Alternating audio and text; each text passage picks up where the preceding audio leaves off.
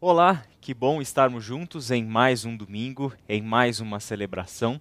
E desde já eu gostaria de te incentivar a mudar a sua perspectiva, ou ao menos ajustar a sua perspectiva sobre o que nós estamos fazendo aqui. Que para você não seja um momento de assistir a um louvor, assistir a uma mensagem, mas que para você e para as pessoas que eventualmente estão com você, seja um momento de participarmos juntos de uma celebração ao nosso Deus, por meio da qual vamos dar a Ele o nosso louvor, a nossa gratidão, por meio da qual seremos edificados por intermédio da Sua Santa Palavra, por intermédio do Seu Santo Espírito. Por isso mesmo, eu quero compartilhar com vocês, desde já, um texto que para mim é muito marcante, que é Colossenses, capítulo 2, versículo 5, em que Paulo, de alguma forma, vivia algo semelhante ao que nós estamos vivendo. Ele não estava presente fisicamente com os irmãos das suas igrejas, porque ele estava preso. Ou seja, existia uma circunstância específica que impedia Paulo de se reunir com os irmãos. Por isso ele escreve isso aqui, ó. Embora eu esteja longe, meu coração está com vocês. Não é a nossa distância física que impedirá que o nosso coração esteja de um para com o outro, esteja alcançando aqueles nossos irmãos e irmãs que estão fisicamente distantes, mas que na nossa mente, no nosso coração, nas nossas orações podem ser aproximados. E eu me alegro de que estejam vivendo como devem e de que sua fé em Cristo seja forte. Estarmos à distância não é uma desculpa, não é uma necessidade de relaxarmos na nossa fé, de deixarmos para depois a fortificação da nossa fé. Estarmos à distância é também uma oportunidade para vivermos como nós devemos viver e para que a nossa fé seja forte, como foi a fé dos Colossenses elogiada por Paulo. Por isso, quero mudar essa perspectiva nossa, ajustar o nosso foco. Vamos celebrar ao nosso Deus e, por meio da Sua palavra, sermos edificados. Bendirei ao Senhor de todo o coração, seu nome adorarei e com tudo que sou nome adorarei.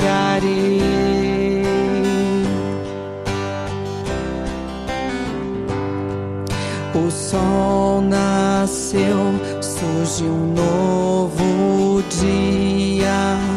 Te adorarei mais uma vez por tudo que já foi e por tudo que está vindo. Eu cantarei até o anoitecer. Bendirei ao Senhor de todo o coração, seu nome adorarei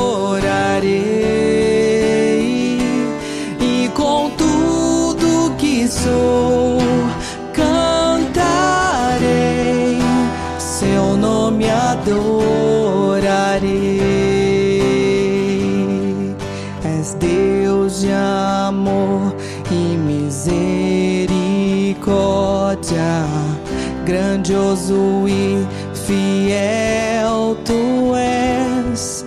Por tua bondade eu quero te adorar. Dez mil razões eu tenho pra cantar. Bendirei ao Senhor de todo o coração, seu nome adorarei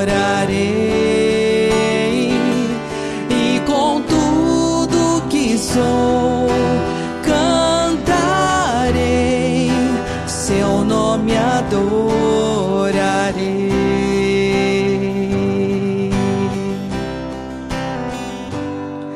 No tempo em que eu não tiver mais forças, e se meu fim estiver por chegar, ainda assim te adorarei por dez mil anos e por muito mais.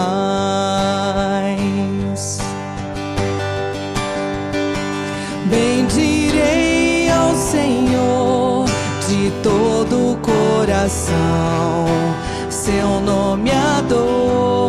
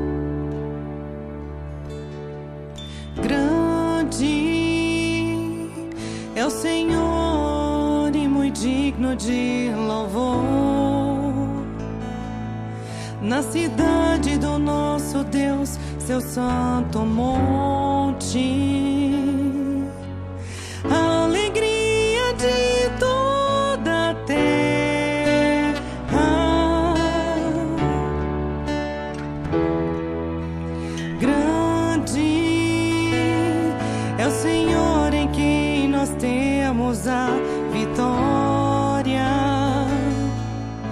que nos ajuda.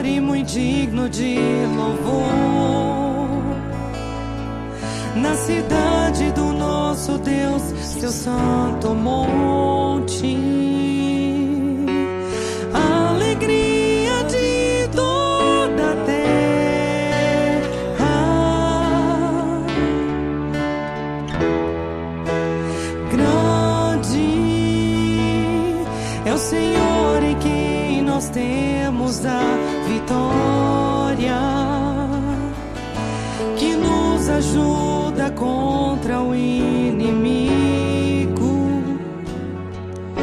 Por isso, diante dele.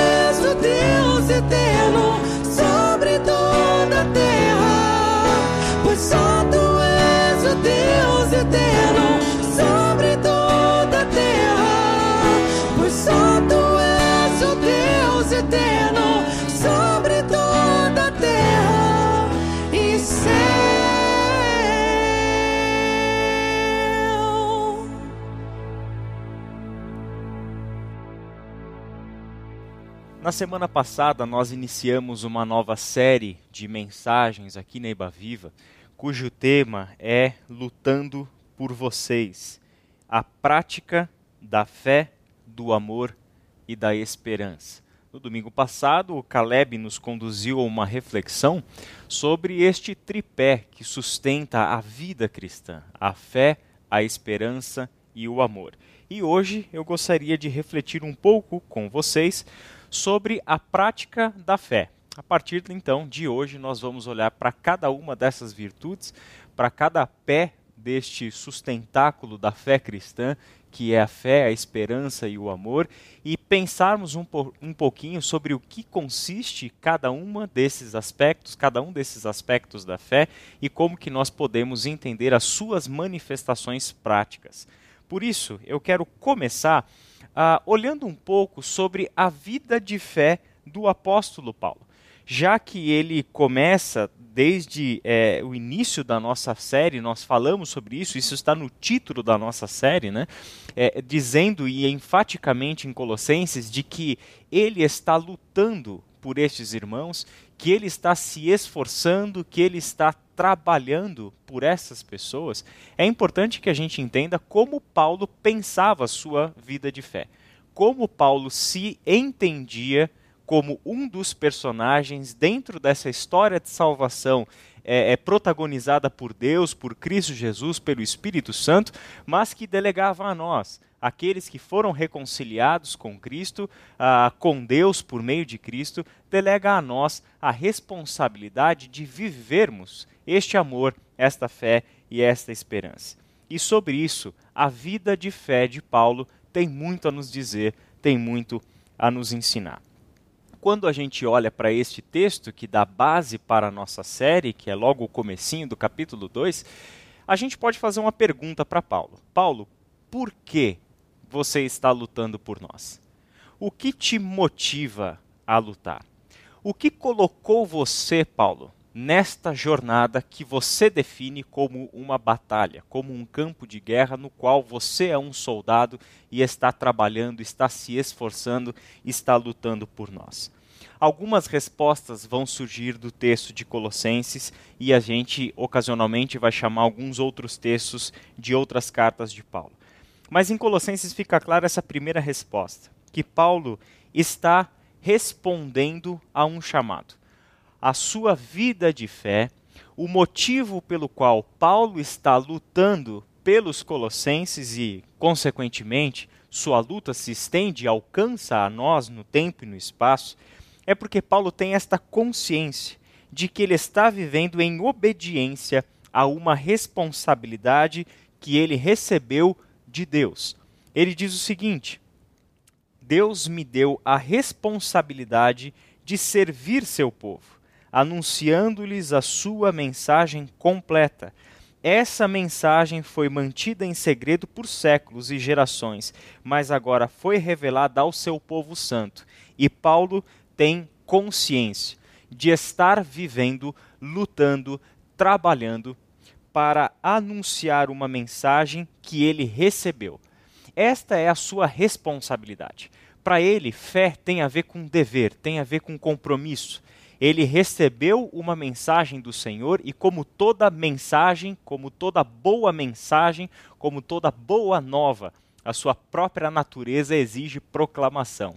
Por isso, Paulo se entende como uma pessoa que está vivendo em obediência a uma responsabilidade recebida da parte de Deus. Essa responsabilidade é a responsabilidade de anunciar este evangelho, anunciando-lhes sua mensagem e fazendo isso de forma completa. Paulo entende que toda a sua vida e todo o seu ministério estão sendo dirigidos, estão sendo norteados por um Deus que o chamou, que deu a ele uma missão, e esta missão consiste, entre outras coisas, em anunciar a mensagem do Evangelho por completo. Se você reler o capítulo 1, você vai ver que os efeitos do Evangelho na vida dos colossenses é tremendo ele tem sido frutífero, eles entenderam a graça de Deus em toda a sua verdade. O texto que lemos no início da celebração, Paulo fala que eles estavam vivendo como deviam viver e a fé deles era forte. Isso mostra que o evangelho anunciado por Paulo e por seus companheiros de viagem, neste caso específico da carta aos Colossenses, essa igreja que foi fundada por Epáfras, por meio de quem eles ouviram essa mensagem do evangelho e por meio de quem Deus estava transformando a vida desses homens e dessas mulheres. Essa mensagem que Paulo recebeu e agora lhe competia anunciar foi mantida em segredo por séculos e gerações, mas agora foi revelada ao seu povo santo. Pois Deus queria que eles soubessem que as riquezas gloriosas desse segredo também são para vocês, os gentios. E o segredo é este: Cristo está em vocês, o que lhes dá a confiante esperança de participar de sua glória. Este é o final do capítulo 1 de Colossenses. Paulo mostra que a grande mensagem do Evangelho é que Deus não é um ser impessoal e que está distante. Que Deus também não é o Deus que revelou-se exclusivamente ao povo de Israel no Antigo Testamento, mas que Deus nesses últimos dias, por meio daquilo que ele fez em Jesus Cristo, por meio do seu único Filho, ele estava reconciliando consigo todas as coisas, como nós lemos também no capítulo 1, a partir do verso 15.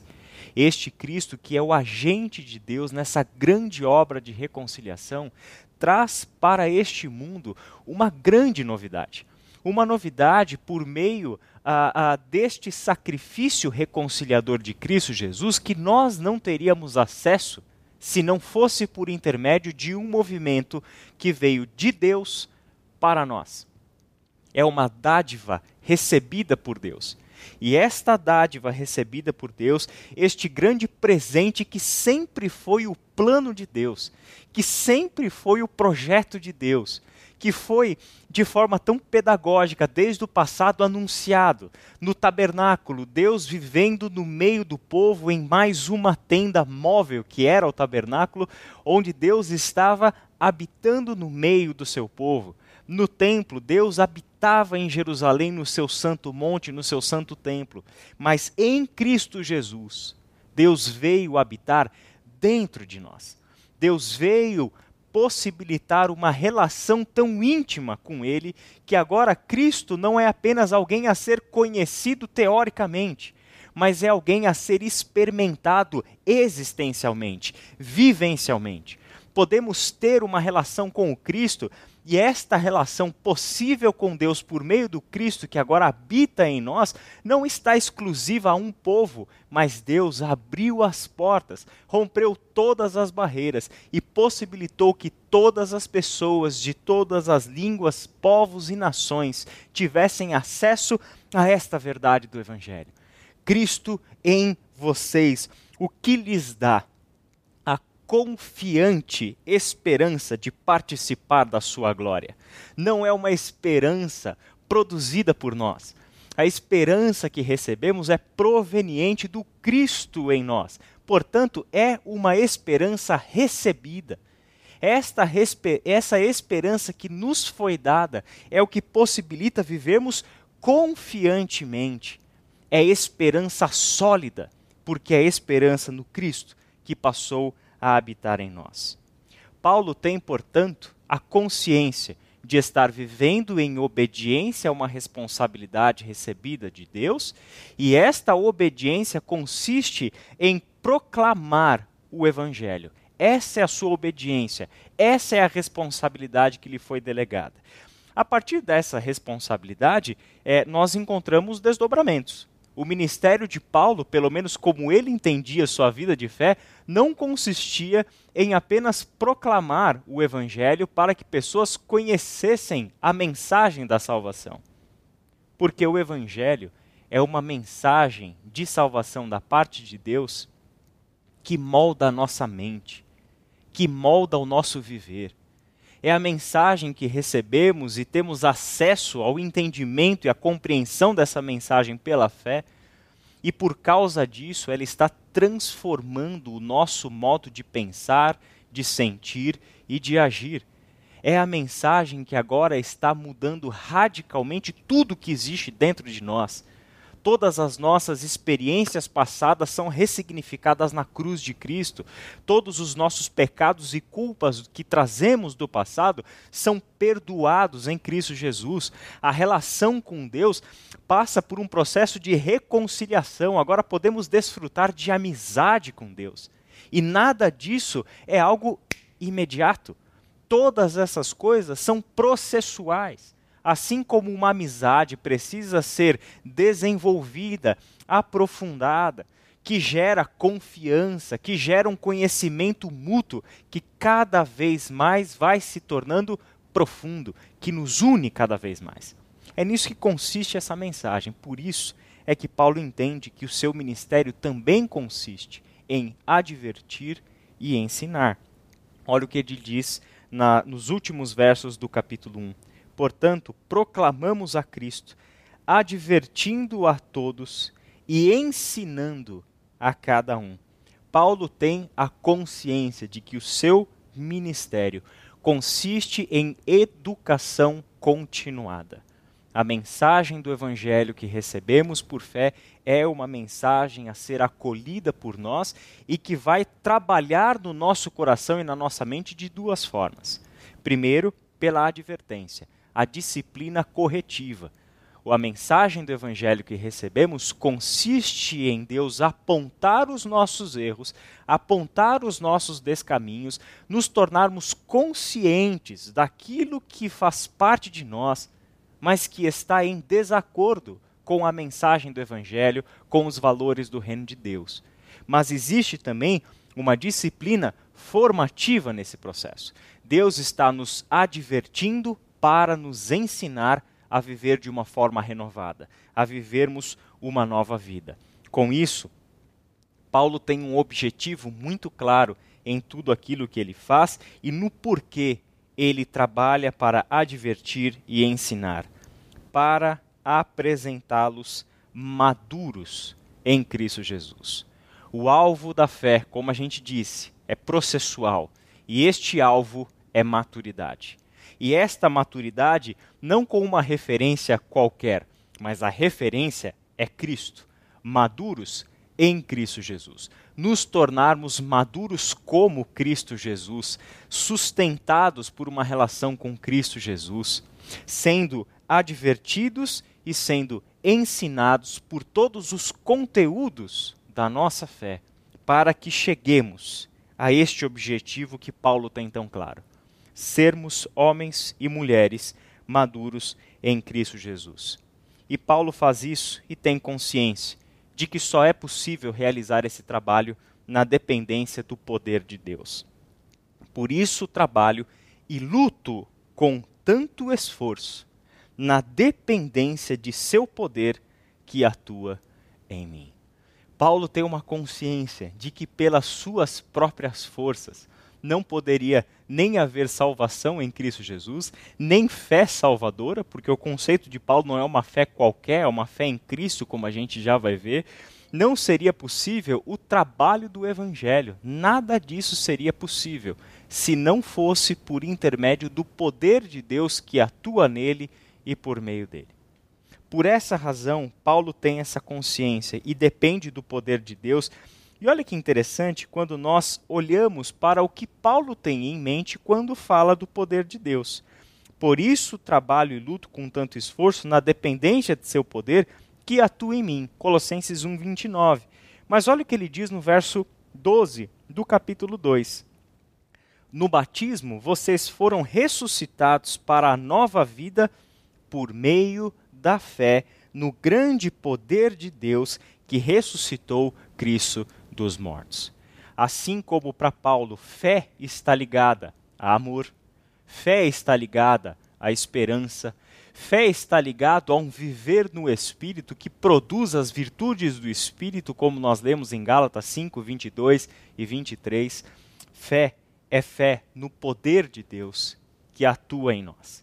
Fé no poder de Deus que atua em nós. E este grande poder de Deus é o poder que ressuscitou Cristo dos mortos. Isso nos diz muito, e nos diz muito mesmo, sobre o conceito de fé que Paulo conhece e vive, Olha o que ele diz em Gálatas 2:20. Fui crucificado com Cristo. Assim, já não sou eu quem vive, mas Cristo vive em mim. Portanto, vivo neste corpo terreno pela fé no Filho de Deus, que me amou e se entregou por mim. Note que para Paulo, viver pela fé é uma questão que transcende conhecimento, que transcende ideia, que transcende e supera todos os nossos conceitos culturais de fé, que confunde fé com pensamento positivo, que confunde fé com aquela é, repetição contínua de que vai acontecer, vai acontecer como eu quero, vai acontecer como eu quero. Isso não é fé à luz do Evangelho. Fé para Paulo também não é uma parte da sua vida que ele chama de religião. Fé não está na gaveta do armário existencial, nosso chamado vida religiosa ou qualquer coisa do tipo. Fé para Paulo é o que norteia a sua vida. Ele vive pela fé. É a fé no Cristo, no Filho de Deus, que agora dá sentido para a sua vida. Tudo que ele pensa, todos os seus planos, todas as suas ações, todos os seus relacionamentos, todos os seus objetivos e esperanças de futuro estão baseados nesta fé que para ele é uma questão de vida. Eu vivo pela fé, não eu tenho fé. Não eu sou uma pessoa de fé. Não eu sou uma pessoa que confunde fé com pensamento positivo. Não. Esta fé especificamente é fé que sustenta a vida. Com base nisso, eu gostaria de fazer quatro afirmações sobre o que é fé para os textos de Paulo ou à luz dos textos de Paulo. Primeira afirmação, sintetizando algumas coisas que a gente viu agora. A fé é recebida de Deus. Não é fé nossa, não é fé inerente ao ser humano. Não é fé, de novo, que pode ser confundida com qualquer crendice popular, com qualquer conceito de que fé é uma questão de foro íntimo. Fé cristã é fé pública. E fé pública porque a sua natureza é em Deus, é fé revelada. E porque é fé revelada, nós recebemos esta fé como um dom. Olha o que Paulo diz em Romanos 12, versículo 3, parte B. Antes, sejam honestos em sua autoavaliação, medindo-se de acordo com a fé que Deus nos deu. É fé que Deus nos deu e não o conceito aí fora de fé, o conceito mundano de fé, porque essa fé de que Paulo tanto fala é fé em Cristo Jesus. Olha o que ele diz em Colossenses, capítulo 1, verso 4, parte A, que o Caleb falou para nós na semana passada. Pois temos ouvido falar de sua fé em Cristo Jesus. Não é interessante que Paulo não para a frase no temos ouvido falar da sua fé? Ele precisa acrescentar e especificar de que fé ele está falando. E é fé em Cristo Jesus, não é fé vazia não é fé que nós não somos capazes de explicar a sua origem, o que a sustenta e qual é o seu destino. É fé em Cristo Jesus, é fé salvadora. É a fé que se desprende e supera todos os outros conceitos de fé que nós podemos nos nutrir simplesmente pela nossa experiência, pelo nosso cotidiano ou que nós recebemos deste mundo. Terceira afirmação: essa fé de que Paulo fala é a fé que sustenta a vida. Olha o que ele diz na parte A do verso 12 do capítulo 2 de Colossenses.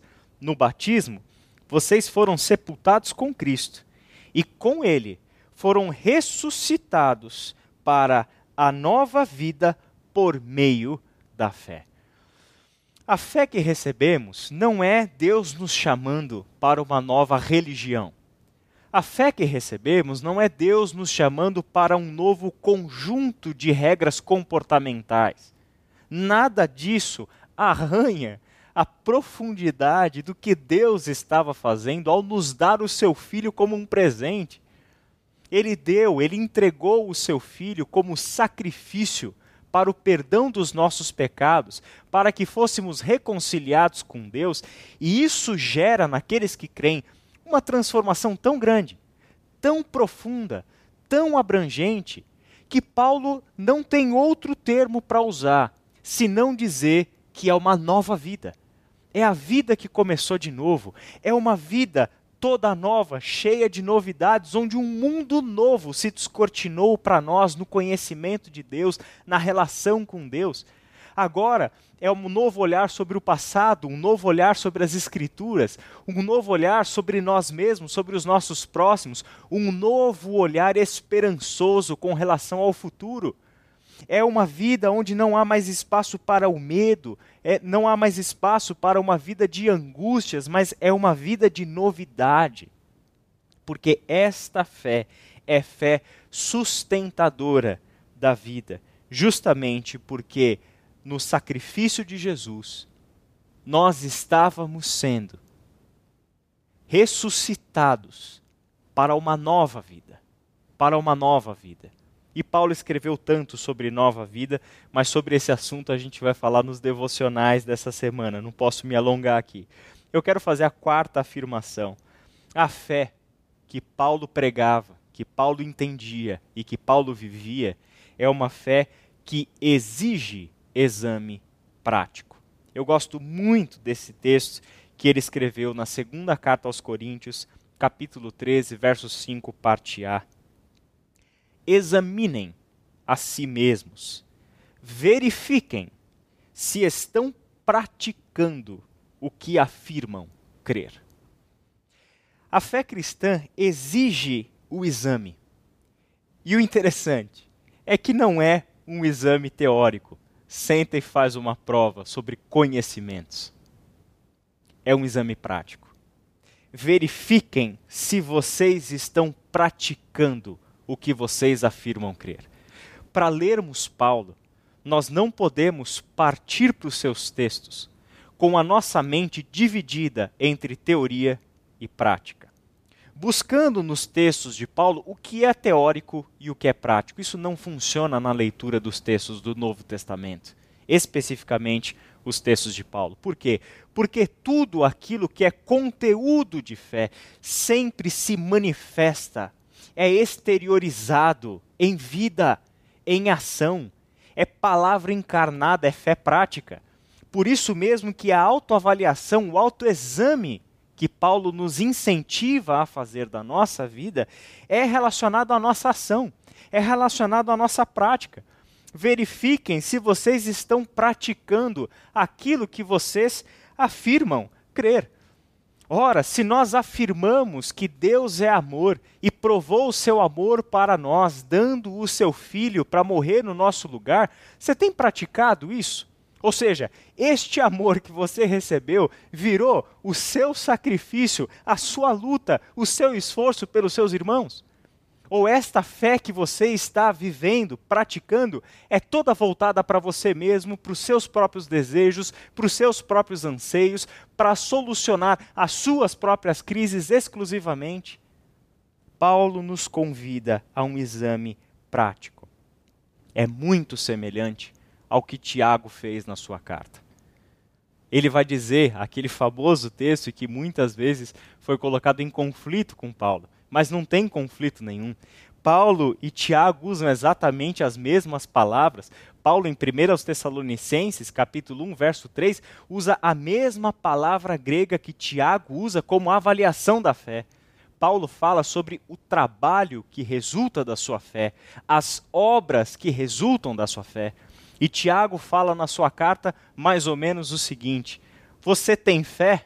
Tudo bem, me mostra as suas obras porque é por meio das suas obras, dos frutos que você dá, das suas práticas, é que eu vou avaliar se você tem fé salvadora em Cristo, que sustenta a vida, ou se aquilo que você chama de fé é qualquer outra coisa, mas não a fé na mensagem de Deus revelada no seu Evangelho a nós. E para a gente ir para a parte final do nosso estudo de hoje, a fé precisa crescer. Já ficou subentendido esse ponto quando Paulo diz que o seu ministério consiste em proclamar, em advertir e ensinar. E tudo isso porque a fé não é algo estático. A fé cristã não é um, um, poder mágico que nós recebemos e uma vez que nós dizemos que temos fé, este conceito vale para todas as coisas da nossa vida e não precisamos de nenhum tipo de desenvolvimento e aprofundamento da nossa fé. De novo, fé consiste em conteúdos revelados por Deus no seu Evangelho. E todos esses conteúdos revelados por Deus no seu Evangelho se manifestam na vida diária, nas ações, nos hábitos, no comportamento, no conceito de missão que nós, como povo de Deus, é, encaramos e vivenciamos. Em primeiro lugar, a nossa fé precisa crescer.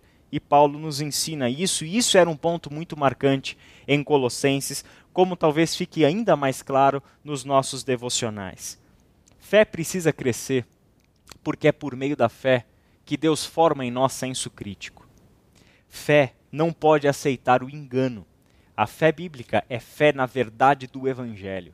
Por isso mesmo que sem fé aprofundada, sem fé que vasculha a palavra de Deus, que se debruça diariamente na Bíblia, no estudo da palavra de Deus, que, que usa, que investe tempo diário para estudar e conhecer cada vez mais a palavra de Deus. Esta é a fé que nós precisamos nutrir, porque é por meio disso que vem senso crítico para nós. Sem isso, nós seremos levados de um lado para o outro por qualquer vento, vento de doutrina que surja no nosso meio, como Paulo escreveu em Efésios 4. Olha o que ele diz em Colossenses 2, 3 e 4. Nele, em Cristo, estão escondidos todos os tesouros de sabedoria e conhecimento. Eu lhes digo isso para que ninguém os engane com argumentos bem elaborados. Em Cristo Jesus estão escondidos todos os tesouros de sabedoria e de conhecimento. Você quer uma você é uma pessoa que quer buscar conhecimento, busque-o em Cristo. Busque-o em Cristo. Se você quer conhecer os mistérios profundos da vida, do destino humano, da origem da vida, estes segredos estão em Cristo Jesus. É em Cristo que todas as coisas convergem, e é em Cristo que estão escondidos, guardados, mas acessíveis a nós, possíveis de ser conhecidos, os tesouros da sabedoria e do conhecimento. A fé precisa crescer para que a fé produza frutos. Essa é uma imagem muito bonita que o apóstolo Paulo utiliza aqui. Capítulo 2, versos 6 e 7. E agora, assim como aceitaram Cristo Jesus como Senhor, continuem a segui-lo. Aprofundem nele suas raízes e sobre ele edifiquem sua vida. Então, sua fé se fortalecerá na verdade que lhes, lhes foi ensinada, e vocês transbordarão de gratidão. Que texto fantástico. Que texto fantástico. Assim como vocês aceitaram Cristo Jesus, e infelizmente, pessoal, infelizmente, muitas pessoas que frequentam as igrejas, que se dizem cristãs, que se apresentam como evangélicas, a sua vida e o seu conceito de salvação parou nessa primeira frase. Assim como aceitaram Cristo Jesus como Senhor ou talvez até mesmo no aceitaram Cristo Jesus. Porque reconhecê-lo como Senhor é submeter-se ao seu comando, é submeter-se à sua disciplina, é submeter-se ao seu senhorio sobre nós. Muitos cristãos param aí, aceitaram Jesus Cristo, mas não percebem que a fé não para aí. A fé que produz frutos, a fé salvadora, a fé que é colocada e que pode ser colocada em prática, é a fé que segue. É a fé que continua a segui-lo, é a fé que pressupõe discipulado. É a fé que pressupõe uma caminhada contínua, onde nesta caminhada nós precisaremos colocar esforço, disciplina, precisaremos colocar empenho e lutar para sermos como Cristo, para assimilarmos todos os conteúdos revelados por Deus na Sua santa palavra, para que desta forma produzamos frutos condizentes com a fé que professamos. Por isso que ele diz: aprofundem em Cristo suas raízes. A, a metáfora é da árvore que produz frutos aprofundem nele suas raízes e sobre ele edifiquem a sua vida. Se nossas raízes não estiverem cada vez mais profundas em Cristo, não produziremos frutos de fé. E isso é o que Paulo, em outras cartas, chama de fé fraca, de fé ilusória, de fé sem sentido, que não é a fé salvadora. Este é o convite que Paulo está fazendo para nós. Nós precisamos aumentar a nossa fé, desenvolver, fazer crescer a nossa fé para que ela produza frutos. Uma outra afirmação que a gente encontra no versículo 8 é que por meio do crescimento da fé é que poderemos manter a liberdade em Cristo. Não permitam que outros os escravizem com filosofias vazias e invenções enganosas provenientes do raciocínio humano, com base nos princípios espirituais deste mundo e não em Cristo. A nossa mente é bombardeada por pensamentos, raciocínios e lógicas puramente humanas, que são incapazes de reconhecer Jesus como o Cristo de Deus.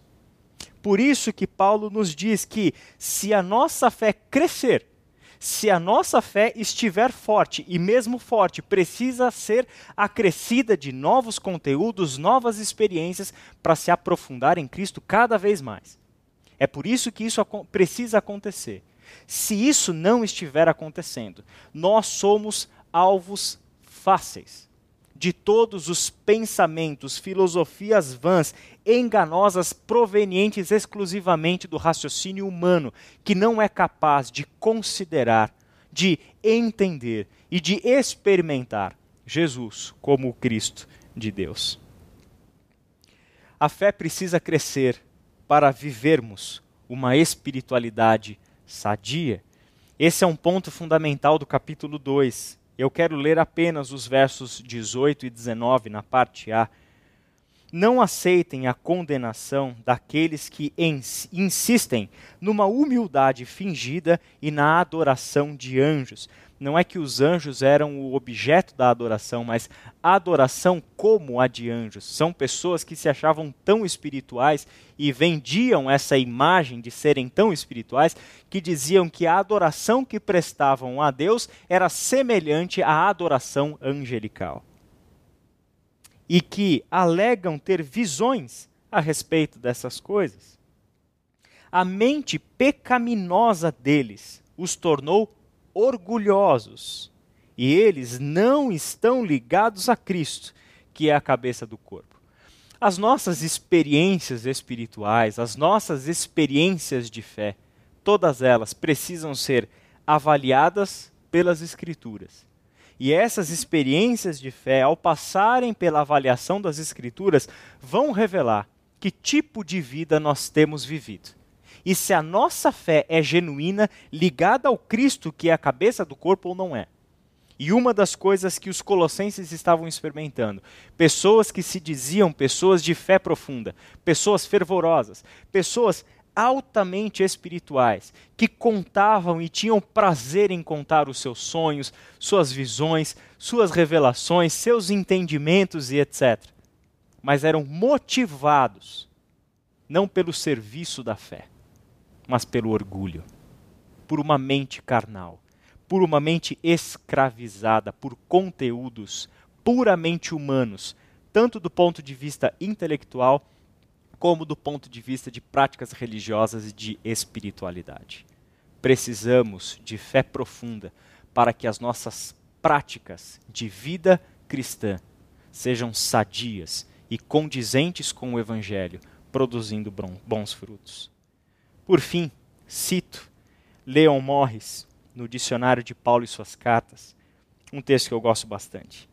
Fé significa unir o reconhecimento da impossibilidade de alcançarmos salvação com a aceitação da verdade de que Deus faz tudo que é necessário para que sejamos salvos.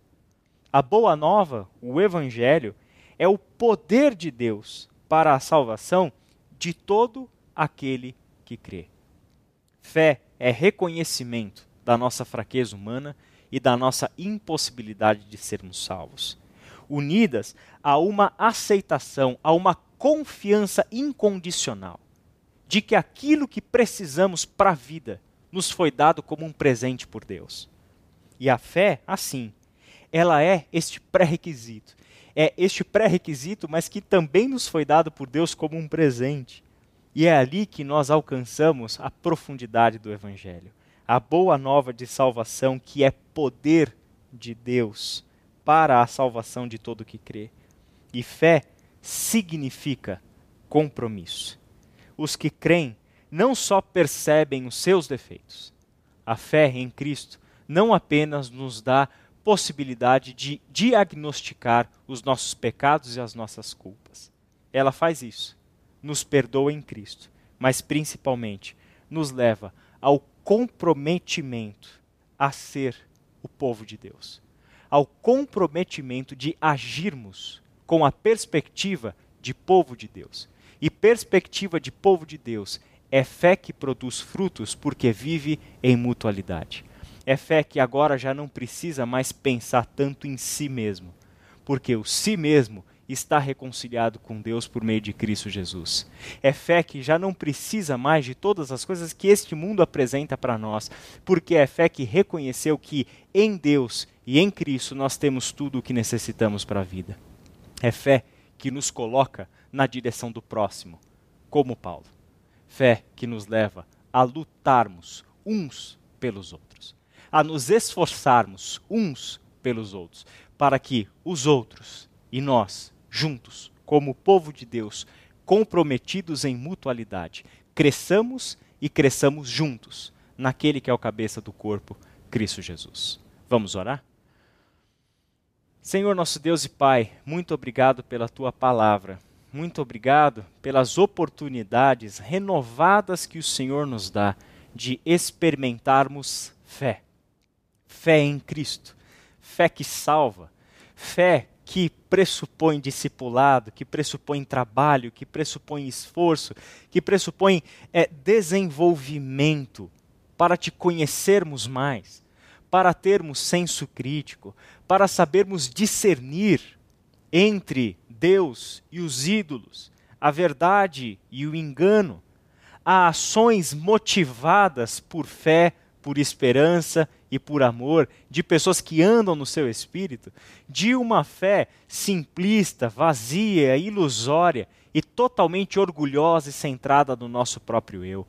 É essa fé viva, dinâmica, cheia de bons frutos, cheios da verdade do teu evangelho que nós queremos produzir como igreja, Pai amado.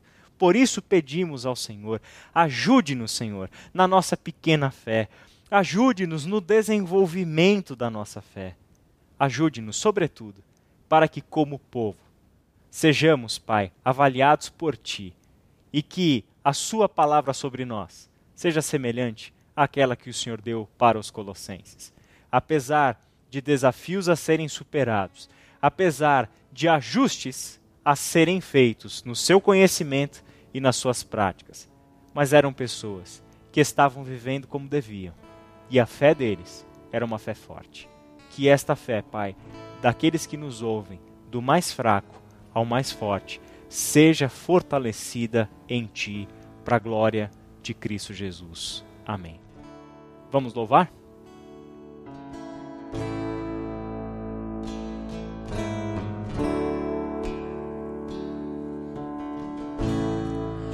Digno desta canção, só tu és Senhor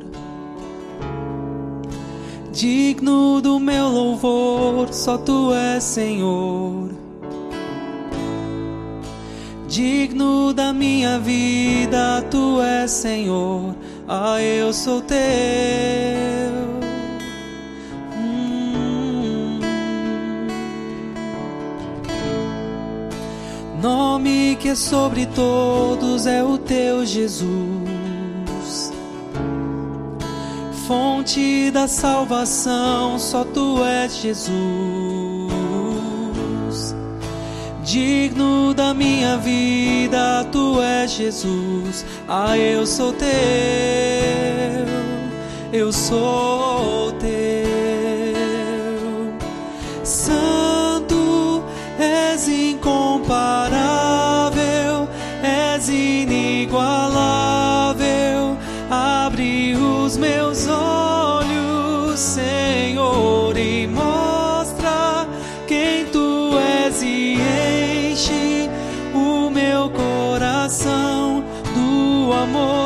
faz mudar o mundo. Oh, oh, oh.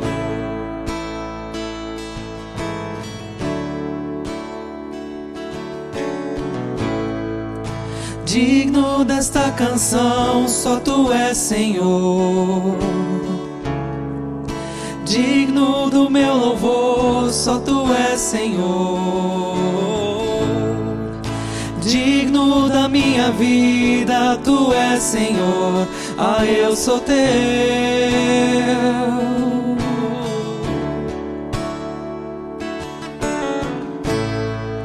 Nome que é sobre todos é o teu Jesus.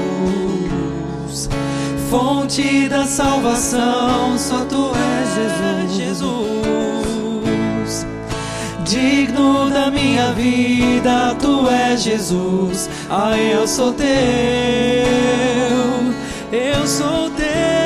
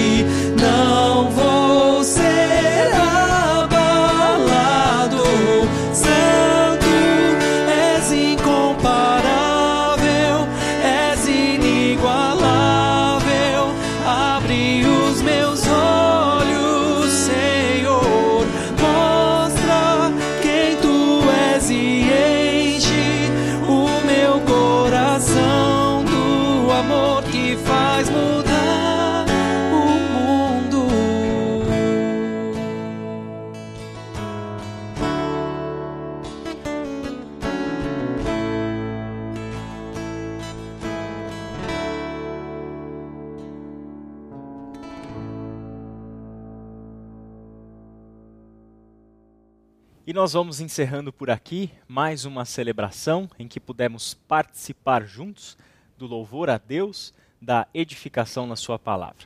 Nós nos encontraremos nessa semana nos devocionais diários que você, membro da Ibaviva, vai receber pelo nosso canal de comunicação.